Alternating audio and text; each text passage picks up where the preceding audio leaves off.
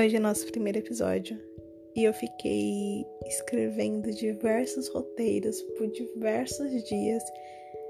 E agora, quando eu comecei a pegar esses roteiros, me deu um medo absurdo. Eu fiquei com tanto medo. Eu deitei na minha cama, fiz tipo um casulo e fiquei assim: não vou gravar nada.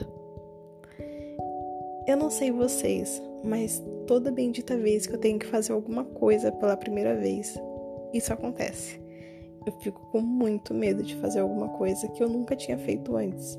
Isso aconteceu no meu ensino médio, aconteceu também no ensino fundamental. Eu lembro que eu entrei chorando, berrando. E no ensino médio eu troquei diversas vezes de escola. E toda vez que eu trocava de escola, eu ficava me perguntando: será que eu posso viver sem o meu diploma do ensino médio? Porque eu tinha muito medo. No meu primeiro emprego, eu tive tanto medo que eu basicamente perdi a primeira oportunidade de emprego que eu tive. Eu marquei a entrevista, fui aprovada, fiquei com medo da entrevista também.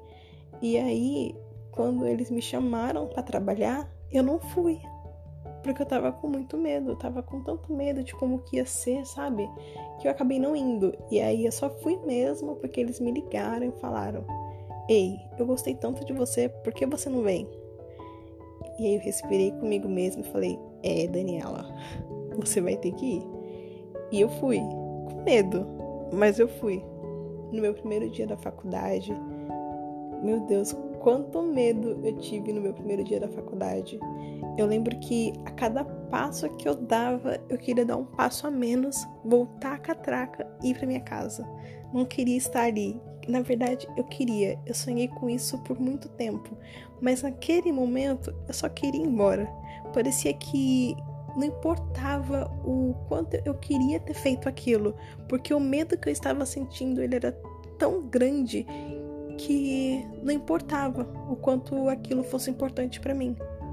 Entende? Eu tenho muito medo da do meu primeiro contato com qualquer coisa. E é horrível você ter que viver desta forma, né? Hoje em dia eu já trato sobre isso. A minha terapeuta me mostrou que eu tenho ansiedade e a cada dia que passa que eu percebo que eu estou tratando isso, eu percebo que esse meu medo do primeiro contato, ele não diminuiu. A diferença é que agora eu faço as coisas com medo. Eu estava com muito medo quando eu comecei a gravar esse episódio, mas eu falei, eu vou gravar com medo mesmo. Vai com medo. Não tem outra alternativa, porque não existe nenhum remédio que vai fazer eu parar de sentir esse medo. Me desculpa pelo barulho dos cachorros. Não tem nenhum remédio que vai fazer eu parar de sentir isso. Então, ou eu vou com medo ou eu não vou. E assim, a opção de não ir não existe. Então, aqui estou eu, com muito medo.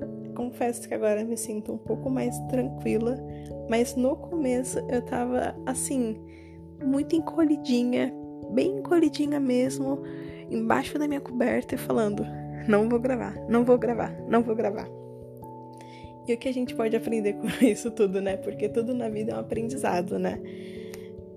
É que a gente vai ter que fazer as coisas com medo, porque não tem outra alternativa.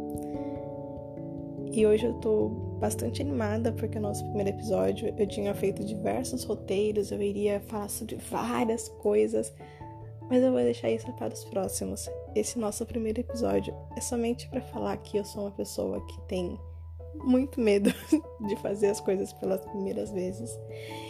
E hoje eu tô aqui com meu coração completamente aberto, com as minhas mãozinhas tremendo, tremendo, tremendo, tremendo. Você não tá vendo, mas tá tremendo mas tô aqui para ficar juntinho contigo e compartilhar com você coisas que eu não compartilharia com nenhuma outra pessoa. Ou se eu compartilhei com outras pessoas, eu não compartilhei com a riqueza de detalhes que eu vou compartilhar com você. E acho que para esse nosso primeiro encontro, a gente vai finalizar desta forma. Um encontro bem rapidinho, bem simples, onde você já percebeu muita coisa sobre mim. Já te falei sobre o meu primeiro contato com a escola, sobre o meu primeiro contato com o primeiro emprego, sobre o meu primeiro contato com a faculdade e sobre o nosso primeiro contato, que era onde eu estava com muito medo. quando eu terminar esse episódio, eu tenho certeza que eu vou fazer assim, eu vou sentar na minha cama, vou respirar e falar: "Nossa, gravei". E aí, quando eu começar a gravar o segundo episódio, esse medo não vai existir mais, porque eu tô falando para vocês que eu estava com medo. Entende? Às vezes a gente não mostra para outras pessoas o que a gente realmente sente. Eu poderia pegar tudo isso que eu tô sentindo aqui agora, escrever, desabafar com uma outra pessoa e voltar aqui sem esse medo, voltar aqui totalmente confiante e fazer um, um primeiro episódio assim memorável. Mas isso mostra um pouco sobre quem eu sou, mas não mostra tudo. Entende? Eu sinto muito que eu tô vivendo uma fase da minha vida que eu tô muito cansada de não mostrar quem eu verdadeiramente sou. Eu não sei você, mas às vezes eu sinto muito que eu acabo mostrando aquilo que o mundo quer que quer ver, sabe? Tipo, eu só mostro aquilo que o mundo quer ver.